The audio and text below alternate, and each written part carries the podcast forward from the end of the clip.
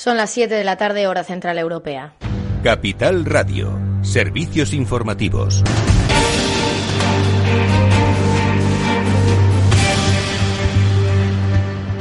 Buenas tardes. Sanidad comunica más de 16.000 nuevos casos de coronavirus desde el pasado viernes, en concreto 16.269 en tan solo tres días. España ha superado ya a Irán y ha vuelto a estar entre los 10 países con más casos acumulados en todo el mundo, según los datos de la Organización Mundial de la Salud. El Ministerio de Sanidad no publica datos de diagnóstico y fallecidos por COVID-19 el fin de semana, pero el viernes informó de 2.987 nuevos contagios en 24 horas. Aragón, Cataluña y Madrid son las comunidades más afectadas por los rebrotes y Cataluña ha informado este lunes de 1.204 positivos en el último día. Esto decía Fernando Simón, director del Centro de Coordinación de Alertas y Emergencias Sanitarias, sobre los 16.000 nuevos contagios notificados por Sanidad durante el fin de semana. Bueno, entre el viernes y hoy, los datos corresponden a tres días seguidos. Eh, ha habido un incremento de 16.000 casos aproximadamente en estos tres días.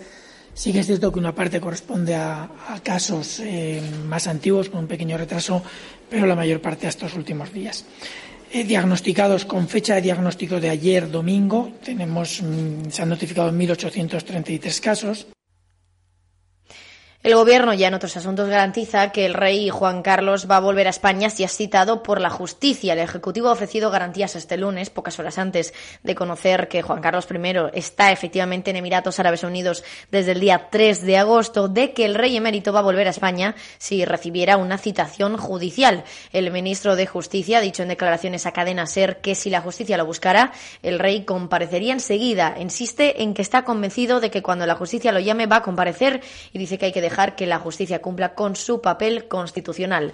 Nos vamos fuera de España porque allí Estados Unidos asedia todavía más a Huawei y vuelve a limitar su acceso a chips. Ha incluido a 38 afiliadas al fabricante chino en la lista de entidades que pueden suponer una amenaza para la seguridad nacional del país. Funcionarios del Departamento de Comercio han explicado en una conferencia telefónica con medios de comunicación que las medidas restringen de forma efectiva el acceso a Huawei a chips producidos por otras compañías con software o hardware estadounidense. El Departamento de Comercio dice que estas acciones no son efectivas de forma inmediata, impiden que Huawei intente burlar los controles de exportación de los Estados Unidos para obtener componentes electrónicos desarrollados o producidos utilizando tecnología estadounidense. Y SoftBank ha elevado su participación en Amazon a 1.200 millones de dólares y también ha invertido en Netflix y en Tesla. El presidente ejecutivo de, bueno, de la compañía, Masayoshi Son, anunció la semana pasada una nueva filial de gestión de inversiones que recibiría dinero de un enorme programa de venta de activos en acciones líquidas. SoftBank ha gastado cerca de 10.000 millones de dólares en compras de acciones. Además de Amazon, el grupo ha adquirido participaciones en Netflix, Tesla, Microsoft y Alphabet. Y también les contamos que Ryanair ha reducido una quinta parte de su oferta para los próximos dos meses. La compañía dice que en los últimos diez días se ha debilitado notablemente la demanda tras la incertidumbre sobre la ratio de casos de COVID-19 en algunos países de la Unión Europea. La aerolínea dice que la reducción de la oferta va a afectar a vuelos con origen o destino en países como España, Francia y Suecia y que esos recortes son inevitables. También acabamos de conocer una última hora, parece que Pablo Casado ha destituido a Cayetana Álvarez de Toledo y ha nombrado portavoz del PP en el Congreso a Cuca Gamarra. Habrá una rueda de prensa ahora en media horita a las siete y media de la tarde. Esa es toda la información de la última hora y vamos a ver qué están haciendo los mercados financieros. Claves del mercado.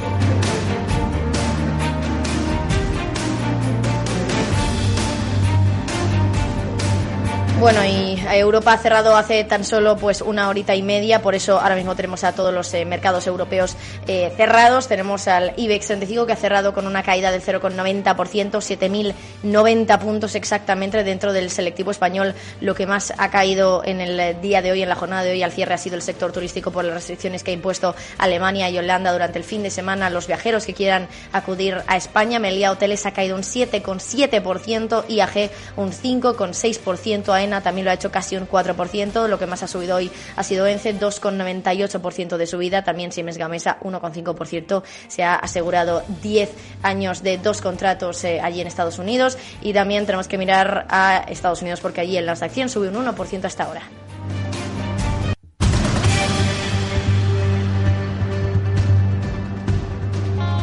¿Está tu bufete bien posicionado en Google? El 77% de usuarios buscan los servicios que necesitan Internet. Si no te encuentran a ti, encontrarán a tu competencia. En comunicación jurídica llevamos 20 años ayudando a dar visibilidad a empresas del sector legal. Web corporativa, estrategias publicitarias, marketing en redes sociales. Infórmate en comunicacionjurídica.com o en el mail info arroba. Comunicación Jurídica. Hacemos visible tu despacho. Riesgo 6 de 6. Este número es indicativo del riesgo del producto, siendo 1 indicativo del menor riesgo y 6 del mayor riesgo. ¿Inviertes en bolsa? Con XTB puedes comprar todo tipo de acciones al contado por solo 0,10%. Invierte en acciones y ETF sin costes de custodia. Infórmate en xtb.es.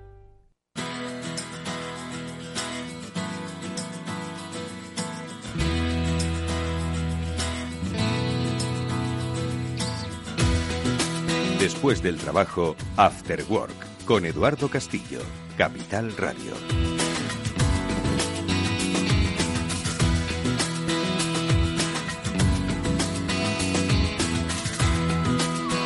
Bueno, pues muy buenas tardes amigos y bienvenidos un día más a este Ciber After Work aquí en Capital Radio. Ya sabéis, este es el programa de la ciberseguridad de Capital Radio, la única experiencia radiofónica en este sentido que llega tarde pero quiere llegar un poco antes poco antes a que todo esto se nos vaya de las manos. Ojo, porque cada vez es más importante la gestión de la seguridad, la gestión de los riesgos en nuestros entornos personales y en nuestros entornos empresariales. Hoy vamos a seguir tocando este tema, cómo gestionar los riesgos, cuál es el valor que debemos darle al activo que queremos proteger de una vulnerabilidad, de una amenaza, de una brecha de un ataque de ciberseguridad. Bueno, pues eso lo vamos a hacer eh, con nuestros invitados a los que encima, a los que enseguida os vamos a presentar, pero antes, como siempre, nuestro saludo afectuoso a los dos especialistas que hacen único este programa, Pablo Sanemeterio y Mónica Valle. Mónica, ¿qué tal? Muy buenas tardes. Hola, buenas tardes a todos. Un saludo para Pablo Sanemeterio. Pablo, ¿qué tal? ¿Cómo estás? Hola a todos nuestros oyentes. Muy bien, eh, se nos ha oído entrecortado Pablo, esperemos que no tengamos ningún problema con él, pero bueno, ahora enseguida le vamos a dar paso. Bueno, pues de gestión de riesgos vamos a hablar porque estará con nosotros el responsable del área de consultoría de ciberseguridad de AON. Nos van a hablar de algunos aspectos de un interesantísimo informe que han hecho sobre la ciberseguridad, los ciberriesgos y, por qué no, los ciberseguros. Si nos da tiempo hablaremos, si no, no os preocupéis que tendremos muchos programas por delante. Pero también vamos a tocar otro tema interesantísimo con Pablo y con Mónica, el de los back bounties. Eso que cuentan en las noticias normalmente, a las que ahora nos vamos a referir, de que un especialista haya una vulnerabilidad de un sistema X y además le han pagado por ello. Bueno, pues estos especialistas de ciberseguridad hacen el back bounty, es decir, son los que quizás como un hobby, quizás como un complemento salarial, encuentran, monitorizan y auditan sin que nadie se lo pida, oiga, eh, eso sí, luego con recompensa los diferentes eh, problemas que pueden tener las compañías. Bueno, pues de esto hablaremos en el programa de hoy con Antonio Fernández, que es un especialista en ciberseguridad y, por supuesto, un experto en backpanties. Bueno, pues de todo ello hablamos con nuestros amigos, pero ya mismo comentamos un par de noticias con Pablo y con Mónica.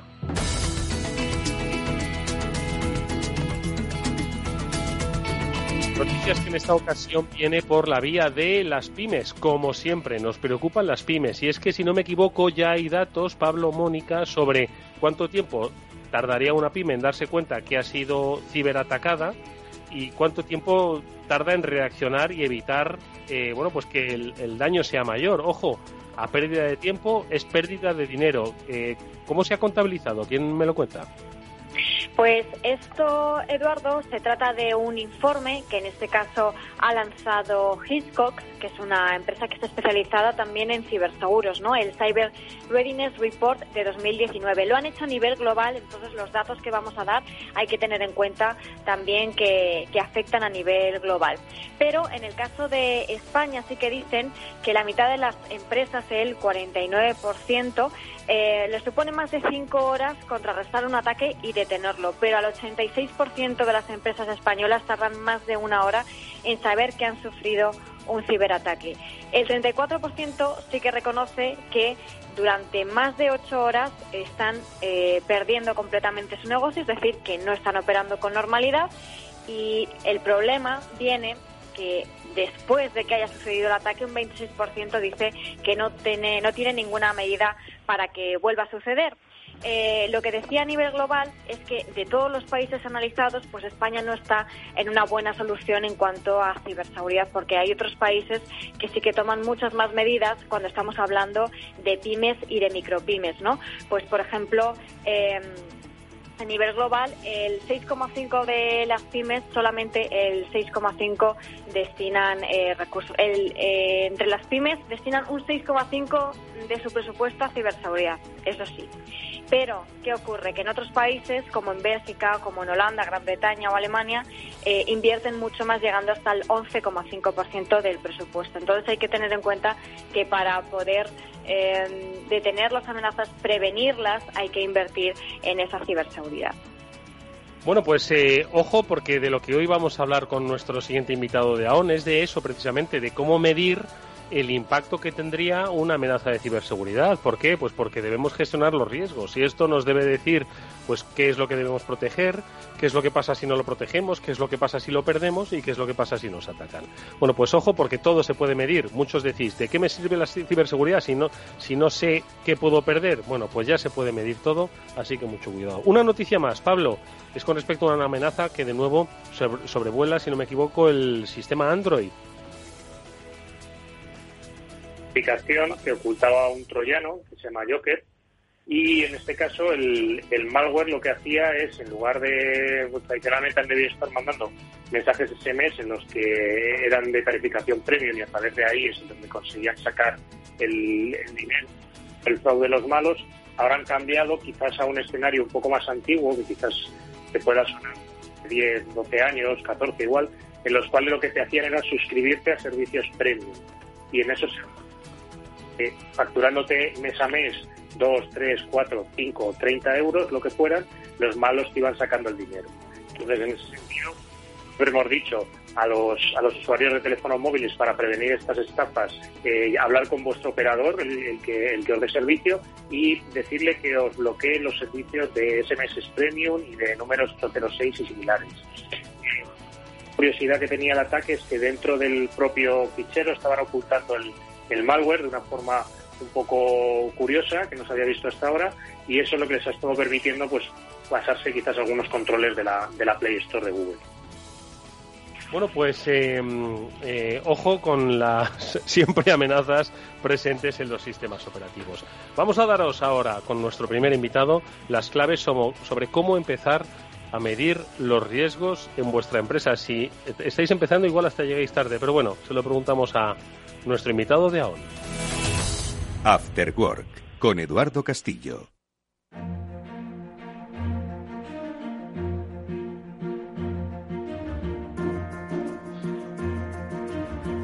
Bueno, necesitaríamos en realidad un programa y medio, diría yo, o casi dos, para eh, analizar en profundidad el estudio anual de AON sobre ciberseguridad y gestión del riesgo ciber en España, que por cierto antes la noticia que nos comentaba eh, Mónica eh, sobre cuánto tardan las pymes ¿no? en darse cuenta y en recuperarse, bueno, pues entre los participantes en este estudio, aparte de, de Garrigues, eh, Beasley o Allianz, también está Hiscox, si es que estamos hablando pues de medir el riesgo pues para cubrirnos sobre el riesgo. Pero con nuestro invitado, que es eh, David Rubio, que es el responsable del área de consultoría de ciberseguridad de AON, vamos a conocer pues esos pequeños pasos que hemos estado dando en estos últimos programas para ayudar a entender a las pymes que tienen que empezar a valorar aquello que podrían perder y darse cuenta así de que la ciberseguridad es un negocio y que también afecta a su negocio, que no es una cosa de cables o de ordenadores.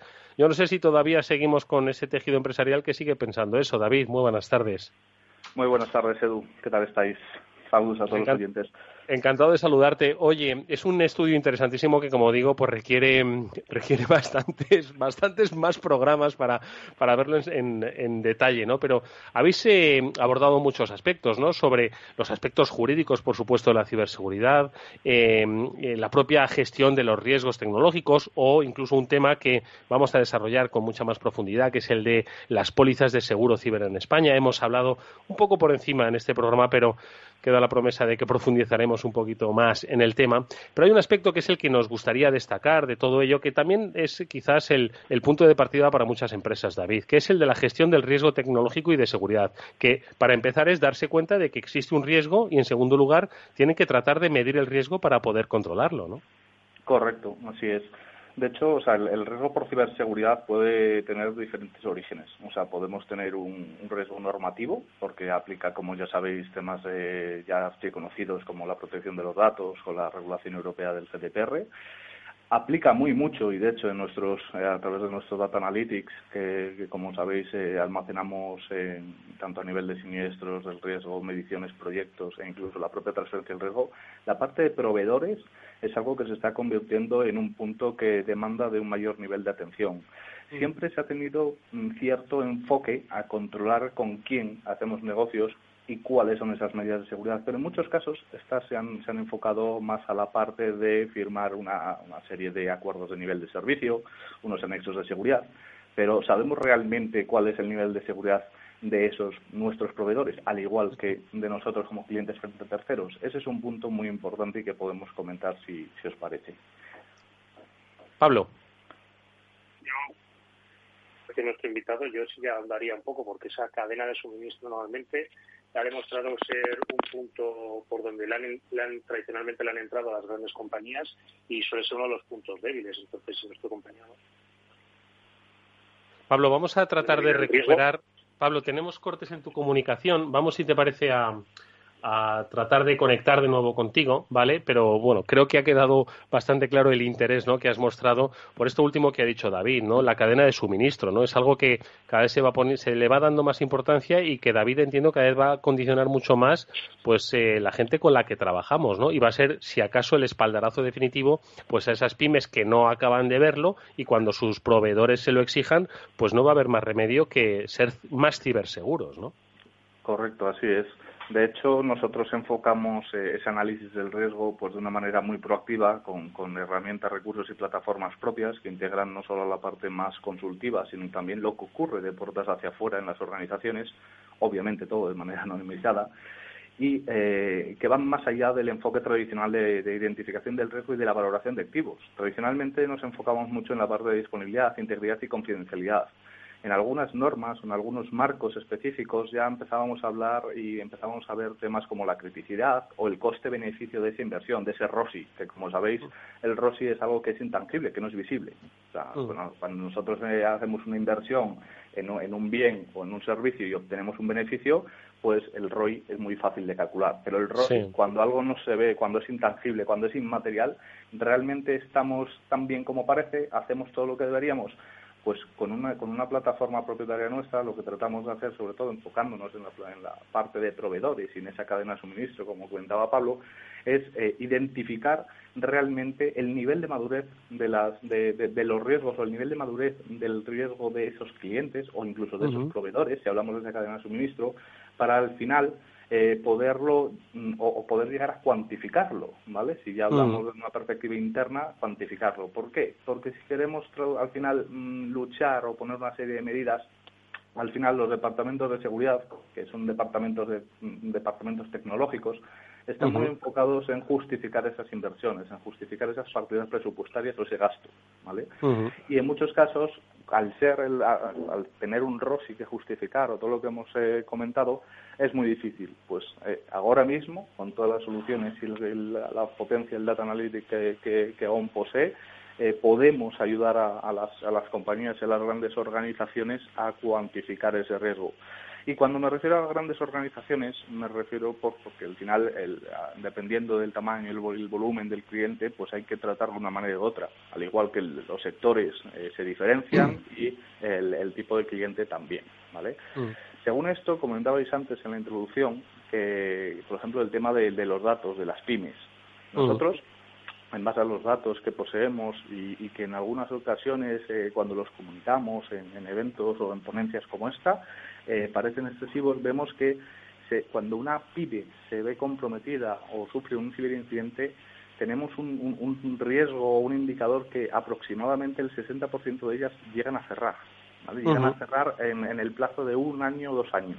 ¿Por qué? Porque al final pueden subsistir al primer golpe, pero todo el impacto financiero, legal y reputacional que, que el ciber supone no es algo que se pueda seguir eh, identificando y gestionando desde un apartado única y exclusivamente tecnológico.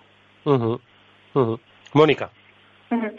Sí, David, la verdad es que el estudio es verdaderamente interesante porque además para explicarnos toda la evolución de las pólizas ciber eh, y de la siniestralidad en ciberseguridad, pues hacéis una introducción muy interesante que yo creo que es lo que vosotros miráis primero a la hora de, eh, de que se contrate una póliza así, ¿no? Que son esos vectores de riesgo de ciberseguridad, esos principales vectores de ataque que comentabas, la cadena de suministro, que sin duda es fundamental, pero también el Internet de las cosas, la propia tecnología, operaciones de negocio, fusiones, empleados, regulación y una que me resulta muy interesante, el comité de dirección, porque además lo estuvimos hablando la pasada semana, y al hilo de lo que comentabas de, eh, lo difícil que es calcular ese ROSI y ese ROI, em, ¿cómo eh, tratáis vosotros con, esa alta dirección que a veces es reticente eh, tanto a invertir en ciberseguridad como en ciberpólizas incluso, ¿no? ¿Cómo os acercáis a ellos?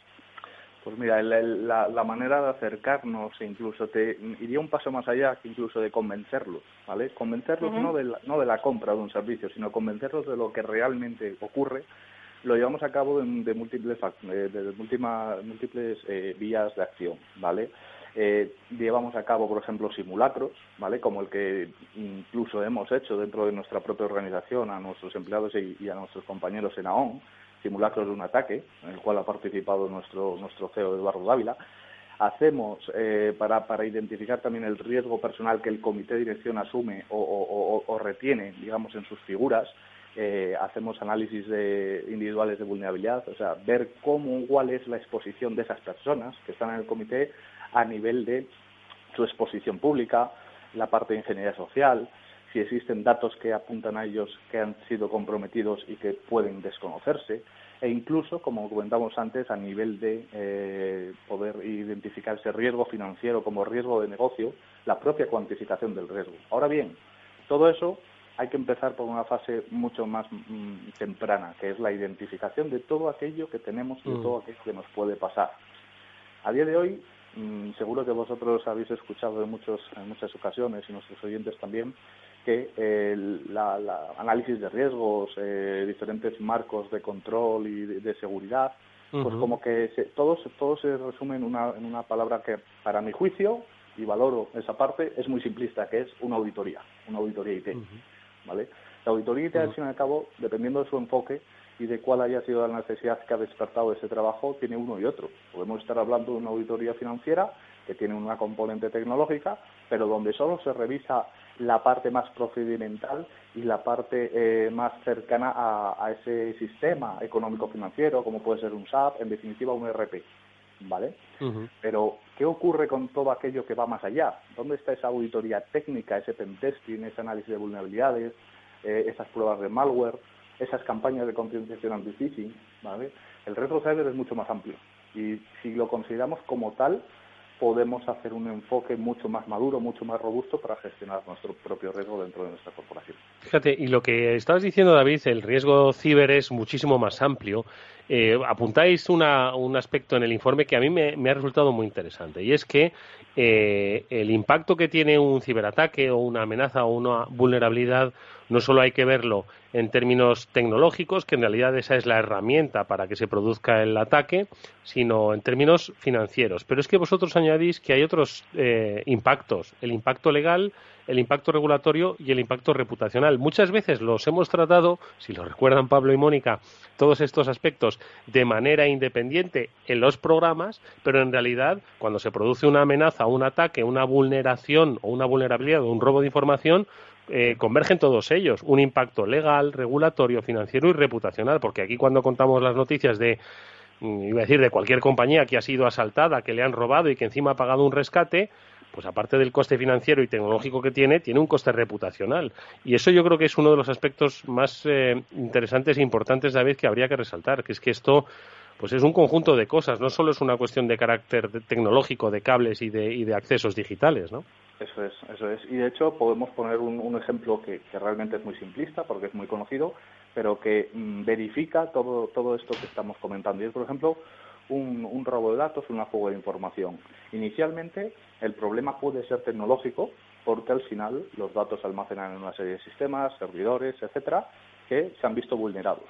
Esa vulneración puede venir provocada por un incidente eh, indirecto por un insider, como nosotros llamamos, que es al fin y al cabo o un empleado deshonesto o un proveedor, que ya sea directo o indirectamente, queriendo o no, persevera y genera ese, ese, origen, genera ese daño, ¿vale? Y ahí tendríamos la faceta más tecnológica, ¿vale? El fallo tecnológico, dicho de alguna manera. Ahora bien, cuando esos datos pueden ser robados y son expuestos públicamente, tenemos un componente reputacional, ¿vale? Como estamos bajo, estamos bajo un punto de vista de normativa que regula toda esta situación, tenemos ya el componente eh, más normativo, más regulatorio. ¿Y qué, dónde está la parte legal o la parte reputacional? Cuando nuestros datos son expuestos y públicamente podemos comentar, aunque ya es pasado, pero podemos comentar el, gran incidente que, se produjo en Marriott. Marriott al final tuvo expuesto a más de 500 millones de, de datos de sus, de sus clientes, fueron, no se sabe muy bien si robados, alterados, modificados, vendidos, pero al fin y al cabo fueron expuestos, ¿vale? Y esos datos al final, o, esa exposición de los datos, puede provocar luego demandas legales, no solo a la corporación y no solo a nivel de empresa a empresa, sino persona a persona. Eso, si nos vamos a un ámbito más legal, más jurídico, estamos hablando de un elevado y un amplio coste juicio a juicio que pueden tener cada uno de los interesados, o en este caso afectados, contra la organización y eso lo llevamos a, una visión pública, a una prensa, a un, noticiario y al final lo que se convierte es un riesgo reputacional. Hemos tocado con algo tan simple y tan banal en el día a día como los datos que almacenamos, todas las facetas del riesgo cyber como riesgo tecnológico, pero ojo, no solamente riesgo tecnológico.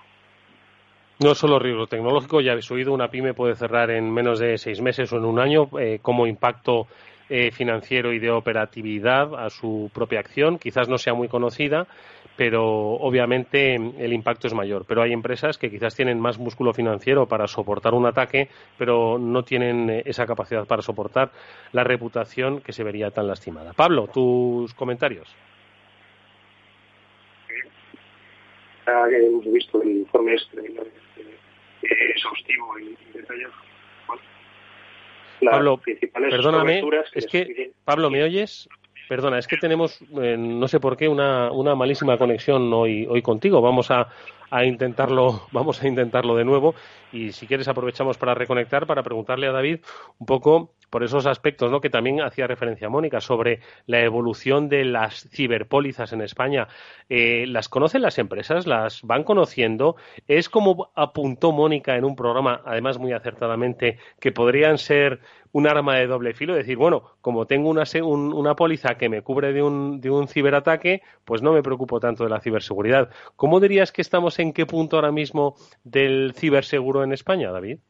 Pues mira, voy a empezar respondiendo al, comentario que me trasladas de, Mónica. Y es, por ejemplo, la, la, distribución de, digamos, de las pólizas dentro del mercado español más o menos se encuentra repartida entre el gran riesgo y, digamos, esas pymes o esa, o esa empresa, digamos, más multinacional, ¿vale?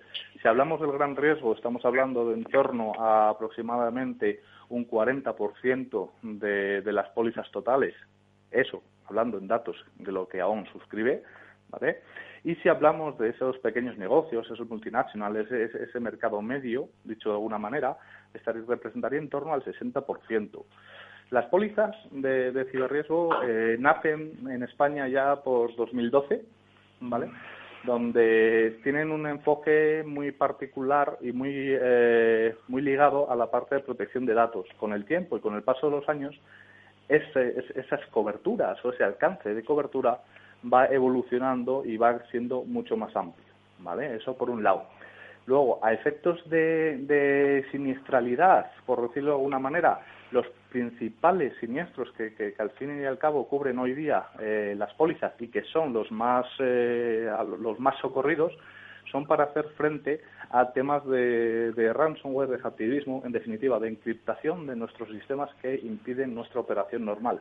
Y en segundo lugar, tendríamos la parte de fuga de datos. Es decir, donde hay terminado evolución de las pólizas, eh, ampliando ese alcance de cobertura, termina siendo el, el, el riesgo mm, primero en cuanto a siniestros se refiere. Eh, Pablo, a ver si ahora hemos recuperado tu, tu comunicación. Adelante, Pablo. Yo creo a ver qué tal me veis ahora. Espero que sea, Hombre, perfecto. has vuelto, has vuelto.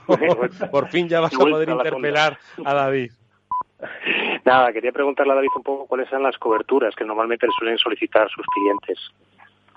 Pues mira, eh, ahí depende muy mucho de la parte de, eh, del tipo de cliente, del sector, de si, como solemos decir nosotros, si desean tener un traje a medida o prefieren empezar por algo más estándar, ¿vale? Que en estándar no decimos que sea igual para todo, pero obviamente en las coberturas, digamos que hay una serie de coberturas que, que son eh, representan un estereotipo base, ¿vale? Al fin y al cabo, las, las, el alcance de, de, estas pólizas, y aquí me permitís el inciso de que no soy la persona más idónea para hablar de la parte de seguro, sí, a lo mejor del, del, de la afectación del riesgo en, una póliza, pero no del seguro per se. Pero sí os puedo comentar que las pólizas suelen cubrir cuatro principales pilares. Por un lado, y de una forma muy liviana, eh, a ellas para llevar a cabo servicios de eh, identificación o prevención del riesgo, que eso ya eh, se está viendo más bien poco, ¿vale? Y ahora os contaré por qué. Luego tienen un componente de asistencia, es decir, cuando nos ocurre el incidente y necesitamos de equipos expertos, ¿a quién recurrimos? ¿Lo tenemos, ¿Los tenemos o no tenemos en nuestra organización? La respuesta es que mayoritariamente la respuesta es que no. ¿A quién nos referimos? Investigadores forenses, servicios legales, la parte de notificación y call center afectados, si hablamos de, ciertos sectores, pues monitorización del crédito o incluso la gestión de la crisis o la parte más reputacional. Tenemos que ponernos en manos de expertos en cada una de las materias para mitigar ese riesgo, ¿vale? Luego tenemos una tercera componente que es la parte más de operaciones. ¿Qué, qué cubre o qué eh, puede ser cubierto por una póliza? Pues, por ejemplo, los costes soportados para mantener o recuperar las operaciones de negocio, la pérdida de beneficio, en base al volumen de negocio que tenemos en, dos periodos, eh, periodos igualitarios, o incluso los costes soportados para recrear o restaurar la información y los datos que han podido verse vulnerados o expuestos. Y por último, en el cuarto componente, la parte más de responsabilidad.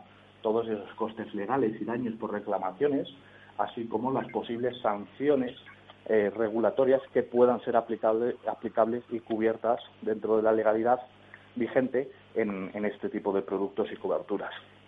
Bueno, pues yo Eso... creo que este último, es que este último eh, repaso que has hecho, David, yo creo que da buena cuenta de lo que implica eh, la ciberseguridad, que no es solo, vuelvo a insistir en ello, una cuestión de carácter tecnológico, técnico, digital, sino que hay un, un antes, eh, esa amenaza, un durante ese ataque y un después, que ese después tiene unos componentes importantísimos en la recuperación, en la gestión en la eh, tramitación de todo lo sucedido que tiene pues todas esas, esas, implicaciones que hemos comentado. Es decir, que un ciberataque se soluciona ojalá el mismo día y continúa la operatividad ese mismo día, pero las, las siguientes semanas son de muchísimo trabajo, me da, me da esa sensación. No, no, no, no, suele ser tanto como en el primer día, depende. Las organizaciones, aquellas que, Con son, suerte, que ¿no? una, Con gran, suerte, una gran facilidad y que tienen una serie de presupuestos y equipos eh, disponibles, pues quizás pueden empezar a solucionar el tema en 24 horas.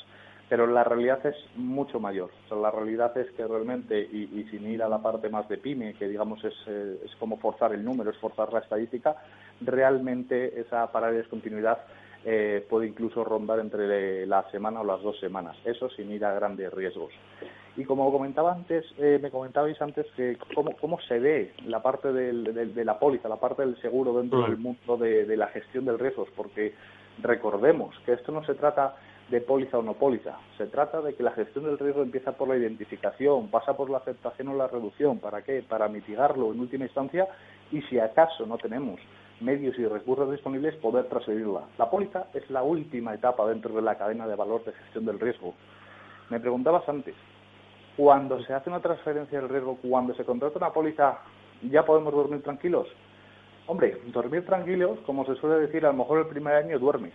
Ahora bien, si no haces los deberes, si no inviertes, si no mejoras y si no controlas la operación de tu negocio, puede ocurrir que el día de mañana puedas ver que esa, esa prima o si importe la póliza se ve endurecido o incluso te puedes quedar sin ella, porque al fin y al cabo las pólizas están para gestionar esa parte del riesgo que no podemos asumir internamente a nivel de la organización, no para sustituir la inversión que debería hacerse. Bueno, pues ya veis que eh, hay muchísimo trabajo previo, hay muchísimo trabajo durante y muchísimo trabajo posterior. Nos lo ha resumido nuestro invitado en este eh, fabuloso informe. Hablan de la identificación, de la mejora y el tratamiento del riesgo, de la cuantificación del mismo y, por supuesto, luego de la transferencia y de la respuesta ante las amenazas. Es un estudio eh, sobre el estado de la ciberseguridad en España que ha realizado AON y que, como digo, bueno, pues eh, solo hemos visto una pequeña parte interesantísima y muy eh, en profundidad, no obstante, con la ayuda de David Rubio, que es el responsable del área de consultoría de ciberseguridad de AON. David, muchas gracias. A la vuelta del verano yo creo que podremos tener oportunidad de profundizar en estos temas interesantes que son, por supuesto, eh, individuales en su tratamiento, pero transversales en la gestión de las compañías. Gracias, David. Enhorabuena por ese trabajo y hasta muy pronto. Muchas gracias. Buenas tardes. Adiós. After Work con Eduardo Castillo. After Work con Eduardo Castillo.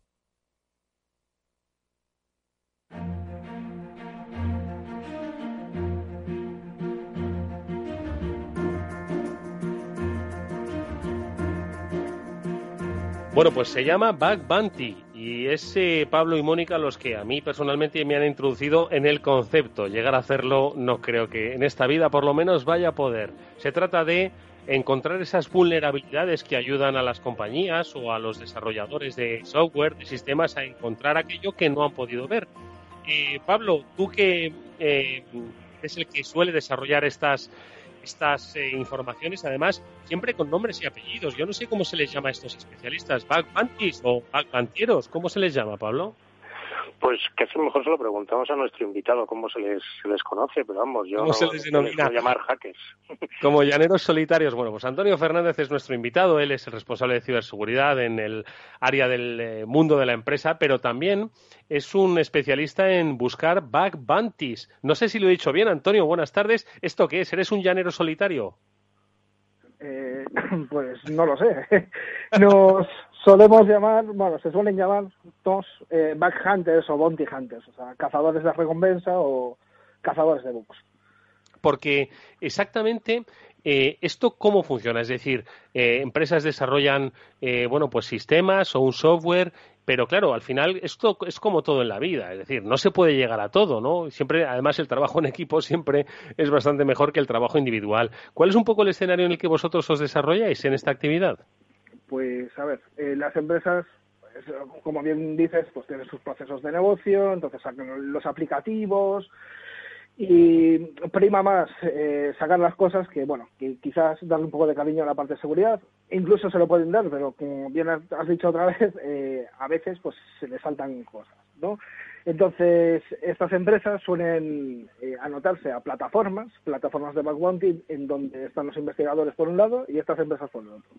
Estas empresas te dicen, mira, si me encuentras algo en estos servidores o en estas webs, pues tendrás a cambio una recompensa económica o una recompensa pues puede ser estas plataformas están gamificadas no te pueden dar puntos y con esos puntos vas a, subiendo en el ranking y según más estés arriba en el ranking más programas o sea, más empresas eh, te ofrecen eh, poder buscar en ellas. Y es así un juego divertido en el que estamos pues un montón de gente a, lo largo del mundo.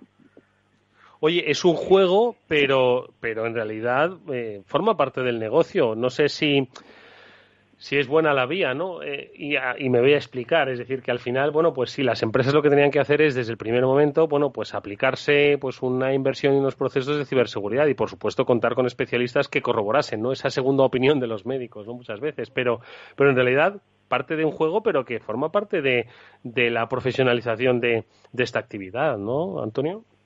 Eh, sí, eso es otra vía te digo que dentro de los backhunters hay tanto gente que se dedica al, al pentest en consultoras, en empresas grandes y se dedican a esta parte de red teaming, de ethical hacking. Luego hay gente que es como su hobby en su tiempo libre. Yo me hallo entre estos últimos. Eh, es un complemento a lo que ya existía, en realidad. Pablo.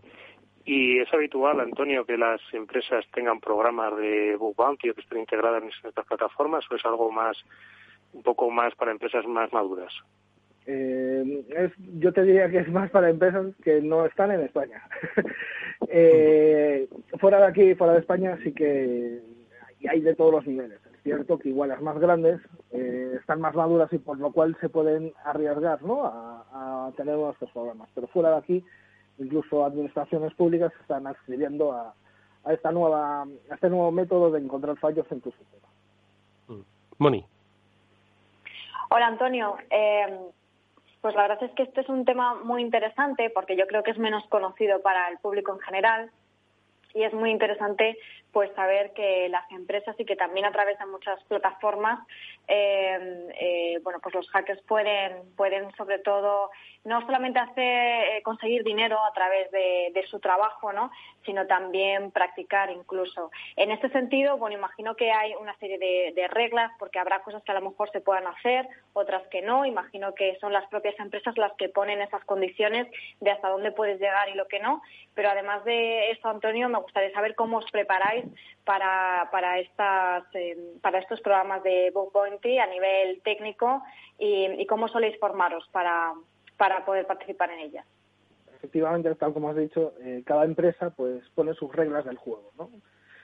Y luego también, y cada una le importa más que busques una cosa u otra, porque para, para una empresa igual buscar eh, una exfiltración de una base de datos es súper importante, pero para otra pues es menos, es como medio. Entonces, y cada programa, cada empresa tiene eh, sus normas. Entonces, es muy importante, antes de empezar nada, leer las normas, no incurrir en, hacking no ético, porque si sales de esas normas estarías fuera de la protección que se le suele dar al investigador.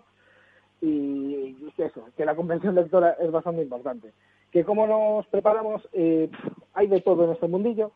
De hecho, hay mucha gente reconvertida de, de QA o de programación que, como tocamos un poco de seguridad, pues probaron en este mundo. Hay algunos casos que acabaron trabajando exclusivamente de esto. Para la formación, esta comunidad es muy activa. Eh, escriben, pues, eh, encontré tal bug y si, permite la empresa, es una de las normas del juego. A veces las empresas no te dejan hablar de sus bugs, estás por en idea, pero si, si, si dejan, o si dejan que lo hagas de una forma anonimizada, esta gente pues escribe en Medium, que es una plataforma de, blogging, eh, pues este bug que encontré así, de esta otra forma, y, conseguí explotarlo de esta otra. Entonces, a través de ahí eh, sacas mucha información, hay, hay algunos youtubers en inglés por ahora y algunos en castellano que hablan de esto y tenemos varios canales en Telegram, eh, Backbounty es, es, uno, es uno que montamos el año pasado, en donde compartimos con toda la comunidad pues nuestras inquietudes, luego ahí ya salen amistades y de esas amistades pues más investigación. Eh, y una pregunta, Antonio, eh, las empresas que eh, recurren o, o os llaman, ¿qué tipo de empresas son? ¿Son empresas todas que desarrollan software o son empresas que pueden desarrollar un producto físico pero que al final pues tiene conectividad en la red? O sea, ¿son empresas de telecomunicaciones? ¿Cuál es un poco ese perfil? Internacional, por lo que nos has contado, pero ¿cuál es ese perfil? A ver, de lo que quieras. Esto eh, oficialmente se entiende que empezó en el 95, cuando Netscape, aquel navegador, eh, ofrecía eh, dinero por si encontrabas algún bug. Desde entonces poco a poco ha ido evolucionando y hoy en día programas que están fuera de plataforma, por decirlo de alguna manera, tienes a Facebook, tienes a Google, eh, tienes a Apple y luego en estas plataformas pues tienes desde telcos como AT&T, tienes a Telefónica de Alemania y tienes e-commerce y otro tipo de software. Está, está mucha gente metida. Luego también esto hace que surjan especialistas de buscar fallos en e-commerce, especialistas de buscar fallos en telcos. Hay de todo un poco. No te podría decir que solo un sector se apunta a esto. Mm. Pablo. Pues mm, yo por último lo que le quería preguntar también a, a Antonio es un poco qué consejo le daría a, aquellas personas que estén pensando en entrar en el mundo del book bounty o que igual le den un poco de respeto o que igual nunca hayan entrado en, en la parte de hacking y que quieran ver cómo si pueden entrar o no pueden entrar en estos programas de, de Bounty. Bueno, pues yo les recomendaría que primero se olvide de ganar dinero, que no entre en esto por el dinero, porque si te obsesionas, eh, lo dejas. Entra en esto por aprender, que cada día sí que aprendes algo nuevo y con la comunidad pues vas mejorando. De hecho, eh, si me permites, hay gente que se apunta aquí no solo por el dinero, sino por ese, ese tan repetido, ¿no? Eh, es que tengo 25 años, tengo 26 años, pero me piden 5 años de experiencia laboral. A veces esa experiencia laboral la puedes conseguir a base de reconocimientos de este tipo de empresas. Aunque no sea monetario, que te den un Hall of Fame, es decir, en una web que salga señalado y tú lo puedas utilizar eh, a la hora de presentar tu currículum, mira, ya tienes esa famosa experiencia. Eh, para aprender, métete en estos canales, sigue estos blogs, sigue los youtubers y, échale tiempo. Eh, mm. cuando más tiempo le eches, más vas a aprender. Bueno, pues también queda pendiente. Dedicaremos un programa entero al Bug Bounty, sobre todo pues para eh, dar a, quizás a conocer las empresas y, por otro lado, tampoco me parece mal que entiendan que, oye, que hay una eh, buena opción entre los especialistas, pues para, ¿por qué no testar, probar eh, ojo que esto no es ir por la vía barata, ¿eh? ¿eh? que no estamos queriendo decir eso, sino que es una muy buena vía de ponerse en manos de los profesionales, como mm, es el caso de Antonio Fernández, que es nuestro invitado hoy, que nos ha hablado un poco más en profundidad de este proceso por el que ellos testan, ellos ayudan a encontrar esas vulnerabilidades. Para entonces, por supuesto que contaremos nuevamente con tu presencia, Antonio. Muchísimas gracias y un saludo. Gracias a vosotros. Un abrazo. Oye, Pablo, Mónica, me, encanta, la verdad, el, tema del Back Bounty, ¿eh? porque al final es, eh, yo creo que en los primeros programas estuvimos hablando del concepto de comunidad, ¿no? Y esto es algo, yo creo que, pues muy, muy difícil de encontrar en otros sectores de la actividad, ¿eh? Y yo creo que en el de la ciber, si hay algo, es comunidad, ¿eh? Me he quedado fascinado, ¿eh? Estoy muy de acuerdo con, con, lo que dices, Eduardo. además, pues no es raro que también pues varios hunters se puedan juntar y, traten de colaborar en, equipo a la hora de encontrar fallos. O sea, que es que y te enseñen también todo eso que han aprendido, rápido te lo, te lo cuentan y te lo quieren enseñar. Mm. Moni. Efectivamente, sí, la comunidad, la colaboración el hecho de que, bueno, que puede parecer eh, desde fuera, ¿no? Pues es normal eh, las personas que no conocen tanto el sector, que a lo mejor, eh, pues el mundo del hacking es más solitario, ¿no? También el, los medios de comunicación y, la cultura audiovisual hemos tenido un poco la culpa de eso, ¿no? Pero al final hay mucha colaboración y mucho trabajo en equipo y este es uno de los ámbitos en los que hay mucho trabajo en equipo y nos lo ha contado, nos lo ha contado Antonio fenomenal. Así que nos quedamos con la web, que si no recuerdo mal, Pablo, era backbounty.es, eh, aquella en la que podíamos meternos para ver las actividades que estaban en marcha. Es un canal de Telegram. Tienen un canal de Telegram que se llama Bounty y ahí tienes un montón de, de, hunters y de gente que se dedica al pentesting, que además es tremendamente activo el, canal de Telegram con, con muchas personas preguntando y contestando. ¿Tú te, ¿Tú te has hecho alguno de estos, Pablo, o no? Yo he estado en alguno de esos. Lo que no he conseguido tampoco son grandes recompensas, pero sí, sí he estado en alguno de ellos. Bueno, pues la próxima que te dé para unas birritas para este humilde equipo de ciberseguridad, ¿vale? Bueno, oye, pues eh, vamos a ir nosotros cerrando nuestro programa, pero lo vamos a hacer como siempre con las citas que están a la vuelta de la esquina y que no os debéis perder, porque ojo, una cosa es que nuestro mundo haya cambiado y otra, que dejemos de asistir virtualmente, si es posible, a los interesantes eh, encuentros y propuestas que hay en esta ocasión en materia de ciberinteligencia.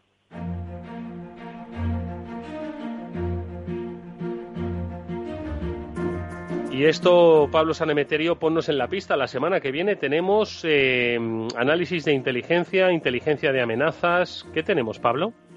Pues tenemos un congreso online que se llama Intelcon, que está promovido por una, una comunidad también que es GINSEC, en la cual pues eh, tengo la suerte de poder presentar uno de los trabajos que llevamos haciendo en Eleven Path del último año y es una herramienta la que ayuda a estas investigaciones en las fases iniciales de las investigaciones para poder conocer pues eh, esos indicadores de compromiso o esos o esos primeras pistas de que puedas estar siendo víctima de un ataque. Víctor eh, Nickel es uno de los organizadores. Víctor, ¿qué tal? Muy buenas tardes, bienvenido. Hola, buenas tardes. Oye, Víctor, cuéntanos un poco. Lo primero, eh, coordenadas y lo segundo, temática. Eh, semana que viene, y bueno, y ponentes, entre ellos al magnífico Pablo Sanemeterio. Eso está muy bien. Pero cuéntanos un poco, a ver, ¿qué vais a hacer? Pues mira, empezamos entre el viernes ya lo que es la parte de Hackathon. queremos aportar en comunidad, o sea, el Congreso Intelcon, como bien ha comentado Pablo, se centra en difusión de conocimiento de calidad eh, y la consolidación de una comunidad de ciberinteligencia. ¿Y qué es la ciberinteligencia? Pues es, eh, digamos, el ámbito, el conocimiento que surge de juntar eh, la inteligencia que podría venir del mundo militar con el mundo ciber, ¿no? En la parte de ciberseguridad. Y lo que intentamos hacer es adelantarnos a lo que son posibles amenazas, actores, o otros escenarios que podamos eh, encontrar fuera del perímetro de nuestra organización o dentro de la misma, o sea, como podrían ser malware o muestras eh, o, gente que pudiera ser maliciosa para la misma, como insiders. Y lo que hacemos es eh, recopilar toda esta información de fuentes internas y externas, enriquecerla con otros datos y poder hacer un producto de inteligencia de calidad para la persona que tome decisiones, ¿vale? Esto alineado con las cuatro fases del ciclo de inteligencia para darles a los alumnos y a los asistentes que ya ahora mismo en dos días que tenemos el registro son más de 2.500 personas de, los diferentes países hispanohablantes, eh, pues que puedan tener un itinerario y aprender, porque tenemos desde gente iniciada que conoce del tema o que le suena hasta gente bastante experta.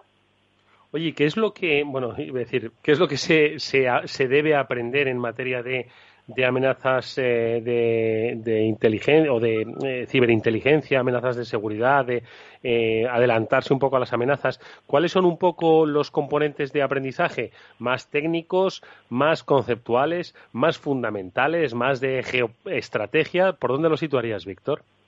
Vale, efectivamente, esto es una muy buena pregunta. El enfoque que hemos hecho es em, mezclar lo que es inteligencia de amenazas o, analistas de inteligencia con gente más técnica, que al final siempre hace falta para un buen equipo de ciberinteligencia o cibervigilancia componer eh, perfiles multidisciplinares y diversos, ¿vale? No nos vale solamente el perfil técnico, sino que también necesitamos perfiles eh, de inteligencia de amenazas que por decir eh, o hacer algún símil traduzcan al lenguaje mortal o al lenguaje ejecutivo pues esos indicadores de compromiso, esas muestras de malware, virus o similares a impactos que pueda tener en, un negocio, en un banco o en cualquier entidad, eh, pues decirle al, al director ejecutivo, al presidente, pues mira, en el sector financiero o en el sector farmacéutico, en cualquiera de ellos, pues hay tanto tipo de amenazas, de ataques y en comparación pues estamos en estos percentiles, o sea, saber un poco cuál es el ecosistema, pero eso lo conseguimos pues teniendo gente muy técnica, gente que es eh, incluso te podría decir de marketing o legales o detectives, porque al final eh, ese, esa diversidad es la que enriquece y la que da un producto de calidad. Es importante siempre seguir unas fases, unas metodologías, que es lo que intentamos también presentar y informar a la gente, pero los dos mundos nos valen e intentamos que converjan, tanto el, técnico como el, no técnico. No sé si he respondido a la pregunta. Sí, sí, sí, sí, sí, sí, absolutamente. Además es que es uno de los aspectos que siempre eh, reivindicamos ¿no? en este programa, la transversalidad del talento ¿no? y el interés que deben tener la ciberseguridad cada uno en el espectro y en el espacio que le corresponde. No solo se trata de teclear, ¿vale? Que es un poco quizás la percepción y de llevar capucha, ¿no? Como siempre decimos, ¿no? la ciberseguridad es mucho más que, que todo eso. Mónica. Sí, pues Víctor, a mí me gustaría saber, al hilo de Intelcon, el evento que, que estáis organizando, eh, qué es lo que podemos esperar de él, a qué público está dirigido también y, por supuesto, pues cuándo podremos verlo y a través de qué canales, qué horario y dónde se podrá ver, que creo que además tiene un ámbito internacional, especialmente en el mundo hispano, ¿no? Sí, efectivamente. Eh, pues mira, el, el, enfoque que hemos dado, pues ya tenemos 64 ponentes confirmados. Eh, todo va a ser a través de streaming online a las personas que se apunten a través de la web intelcom.ginseng.com eh, barra inscripción le llegará un correo pues eh, dependiendo de los talleres a los que se apunten porque tenemos bastantes talleres 13 en concreto o las 42 horas de formación online. Hemos intentado que sea accesible pues a todos los países hispanohablantes. Eh, la mayor parte del público que tenemos ahora mismo de inscritos pues viene de España con casi mil inscritos, pero tenemos de Argentina, México, Colombia, Chile, Perú, Ecuador, Venezuela. O sea, vamos haciendo, es verdad que tenemos una cola de países con menos, menos gente que podemos, esperamos poder llegar a ellos, pero hemos pensado en todos ellos e intentando ajustar la agenda en un horario que para España sería por la tarde. Empezaría el lunes 27 a las 4 de la tarde. Tendríamos una inauguración eh, de, eh, vamos, representada por eh, Casimiro Nevado de Cyberwall, invitado de INCIBE y del CCNC. Y a partir de ahí, pues tendríamos las tres salas y, los, la sala taller. El que no pueda verlo, lo dejaremos en streaming para que todo el mundo tenga acceso a la información a posteriori, porque es verdad que las dos salas principales más la sala taller pueden coincidir en horario, pero queremos dejar toda la información a disposición del público. Y los horarios pues empiezan desde las 4 de la tarde hasta las 9 de la noche, horario español. Pues lo mismo sería eh, desde las 9 de la mañana en Bogotá, 10 Santiago de Chile o 11 Buenos Aires, pues hasta las 3 de Buenos Aires, eh, digamos 3 de la tarde. Hemos intentado que sea accesible a todos y aún así lo dejaremos tanto las presentaciones como los, eh, los datos que nos den los ponentes para que eh, alguien lo pueda ver en diferido. El tema del hackathon empieza mm. antes y terminamos el viernes 31, justo perfecto para irnos de vacaciones. Eso es perfecto, con el trabajo bien hecho y la lección aprendida. Eh, recuérdanos la principal coordenada, dónde puede la gente apuntarse, dónde puede obtener información.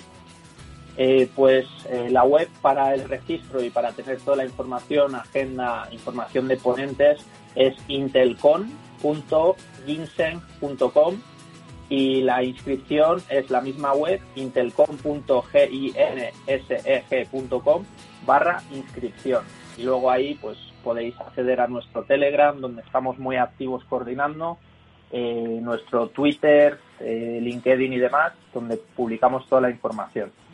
Yo lo que siempre eh, recomiendo, Víctor, es entrar en Google o en vuestro buscador de cabecera, Intelcon, terminado en N de Navarra, Ginseng, y allí toda la información restante os será puesta en bandeja. Víctor Niquel es el, eh, uno de los responsables de este encuentro que empieza ya este viernes.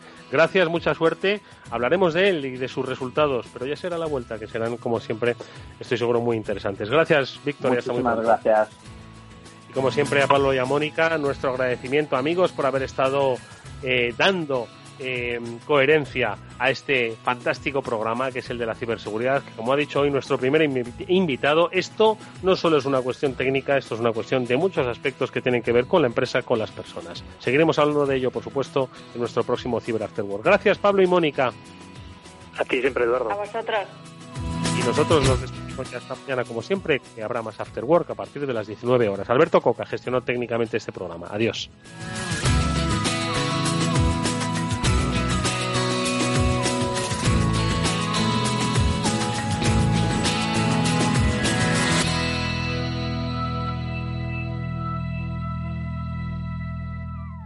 After Work con Eduardo Castillo. Hola, soy Leopoldo Abadía, autor de La Crisis Ninja, y quiero hablaros de lo normal. Lo normal es que cuando compramos algo sepamos cuánto tenemos que pagar, ¿no? Pues eso mismo debería suceder a la hora de invertir. Por eso me gusta Finanbest, comisiones bajas y claras, sin letra pequeña. Entra en finanbest.com y descubre que lo normal es extraordinario. Lo normal es Finanbest. Tu radio en Madrid 105.7, Capital Radio. Memorízalo en tu coche. ¿Cómo innovar en nuestra empresa? ¿Cómo desarrollar nuevas ideas? ¿Cómo adoptar el mundo digital?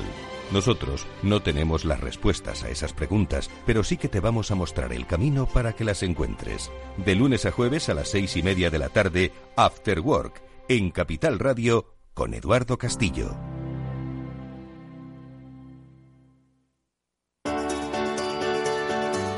Capital Radio. Aportamos valor. Soy autónomo. ¿Tengo que pagar la cotización aunque no ingrese? Sí. Tienes que seguir pagando tus cotizaciones con independencia de tus ganancias, excepto si te das de baja como autónomo en la seguridad social. Capital Radio. Siente la economía.